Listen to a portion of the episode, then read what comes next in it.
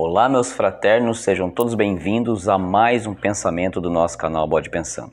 Estávamos um pouco aí ausentes do pensamentos, mas cá voltamos e hoje nós vamos refletir sobre um tema muito bacana, sobre o Rei Salomão. Mas antes de refletirmos, eu não posso deixar de agradecer a todos vocês que estão inscritos no canal, que visualizam, compartilham, deixam seu like e principalmente deixam um comentário de vocês aqui no canal, comentários sempre muito carinhosos, muito bacanas. Gratidão a vocês, tá bom?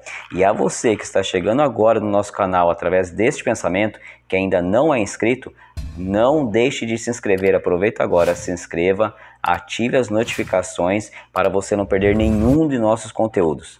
Temos pensamentos que são reflexões, ok? Toda segunda-feira, os cortes das lives nos dias seguintes e as nossas lives que ocorrem toda quarta-feira exatamente às 8 horas em ponto, sempre com um convidado muito especial para a gente bater um papo muito bacana, ok? Então, agradecimentos feitos, eu sou Marcel Simões e lhes convido a pensarem comigo.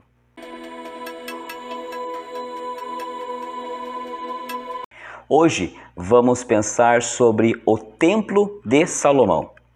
Para falarmos sobre o Templo de Salomão, é preciso primeiro sabermos quem foi Salomão, não é mesmo? Pois bem, então vamos a uma breve descrição sobre, digamos, este personagem da história que está tão vivo até os dias de hoje. Rei Salomão, filho de Davi, reinou entre 1009 e 922 a.C seu nome em hebraico de, é, deriva da palavra shalom, que significa paz. Salomão é reverenciado pelas três religiões monoteístas, as que creem em um Deus único. Ele recebeu no seu sonho o arcanjo Gabriel, que o perguntou: Ó oh, Salomão, pede-me o que queiras e der-te-ei e dar-te-ei, melhor dizendo, ok? E Salomão respondeu: Ó Deus, tu foste extremamente bondoso com o meu pai, Davi, e agora deste-me o reino. Só, pro, só pretendo, ó Senhor Deus, que as tuas promessas se confirmem.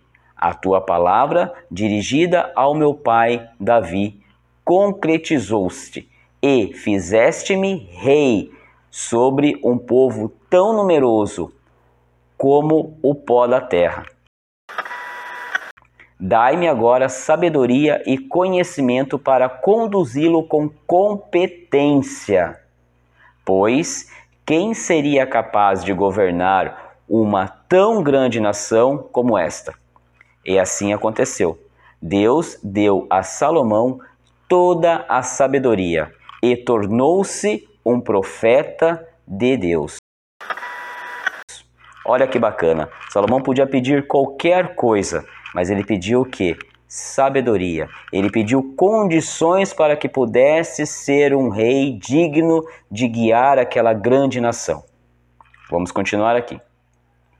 Tomando, ou melhor, tomado de sabedoria, Salomão construiu então um templo para o Senhor, uma obra como igual magnífica.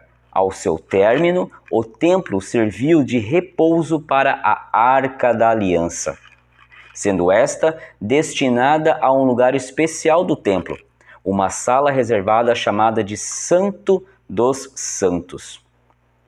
O que talvez não saibam é que não existiu apenas um templo de Salomão, mas sim dois isso mesmo, dois templos de Salomão já existiram fisicamente.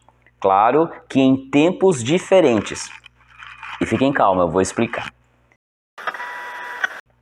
Em 586 a.C., o rei da Babilônia destruiu o primeiro templo. Templo este então construído por Salomão. Logo mais tarde, no ano de 516 a.C., um segundo templo de Salomão foi criado, no mesmo local onde o primeiro havia sido erguido. Este segundo templo durou 70, durou até o ano 70 depois de Cristo, quando então os romanos foram os responsáveis por sua destruição. A Bíblia nos diz que o Templo de Salomão tinha 126 metros de comprimento, 104 metros de largura, 55 metros de altura e com dois subsolos, que corresponde a um prédio de 18 andares, quase duas vezes a altura da estátua do Cristo Redentor. Apesar das medidas exorbitantes, não há provas concretas sobre a real existência sobre a localização e construção do Templo de Salomão. Mas fato é que consta no livro da lei, na Bíblia Sagrada. Mas o que tem a ver o Templo de Salomão com a maçonaria ou com os maçons? Bem, o venerável representa Salomão e a loja representa o templo. Seria o mesmo templo que Salomão construiu para o Senhor dos céus e da terra. E por que o venerável mestre representa Salomão? Bem, ele representa o rei Salomão pela simbologia de ser o detentor da maior sabedoria na loja, no templo. Há dentro de nossa ordem algumas passagens que simbolizam a vivência no Templo de Salomão, nas lojas ou templos, como queiro. Há várias alegorias que nos remetem ao Templo de Salomão. Dentre delas, a mais famosa são as colunas. Sim, estas colunas são extraídas ou foram extraídas do Templo de Salomão simbolicamente, por isso elas constam em loja. E por que desta lenda, desta ligação ou referência da maçonaria ao rei Salomão e sua obra, o Templo de Salomão? Pelo relato bíblico, percebe-se a razão da escolha do Templo de Salomão para servir de alegoria para o desenvolvimento do catecismo maçônico. Aquela obra é uma construção que une o sagrado ao profano, que reabilita o homem frente a Deus. Ao mesmo tempo, ressalta o valor do trabalho da organização e da hierarquia, e na organização dos trabalhadores na estruturação das profissões, nas próprias tarefas dos obreiros envolvidos na construção. Pedreiros, trabalhadores, fundidores, carpinteiros espalham-se também no conteúdo iniciático da arte real. Meus fraternos e meus irmãos, é claro que eu não posso dizer muito mais sobre o assunto. Procurei trazer aqui algo que nos leve a refletir sobre esta ligação. Mas me digam se vocês já sabiam desses detalhes. Comentem aqui, deixem sua opinião sobre o tema. O importante aqui é a gente fazer uma reflexão de que o Templo de Salomão, a obra física, ela nos serve como referência, como um local onde foi criado para adoração ao Pai.